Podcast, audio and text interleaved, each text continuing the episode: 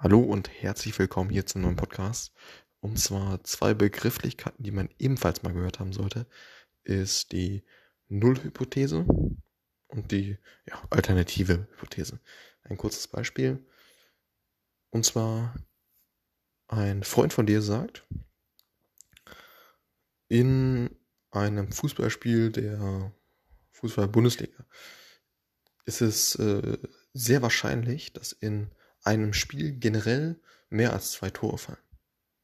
Das ist eine Aussage, die kann man äh, statistisch auch äh, ähm, belegen oder widerlegen. So, und das hat jetzt dein Freund gesagt. Und du sagst aber, nein, das ist nicht, ist nicht so. Ich gebe die äh, alternative Hypothese,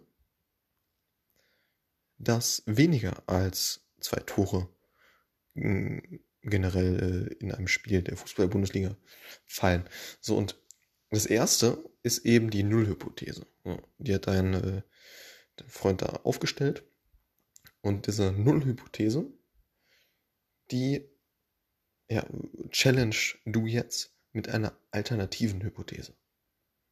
Und ja, diese zwei Begrifflichkeiten sollte man mal äh, ja, gehört haben. Und ähm, genau. Nullhypothese, die Hypothese, die eben äh, ja zu Beginn gestellt wird.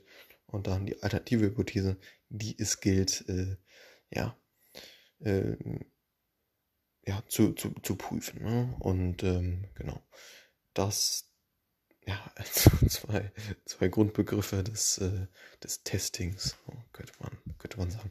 Nullhypothese und äh, ja, die alternative Hypothese. Alles klar, bis zum nächsten Mal.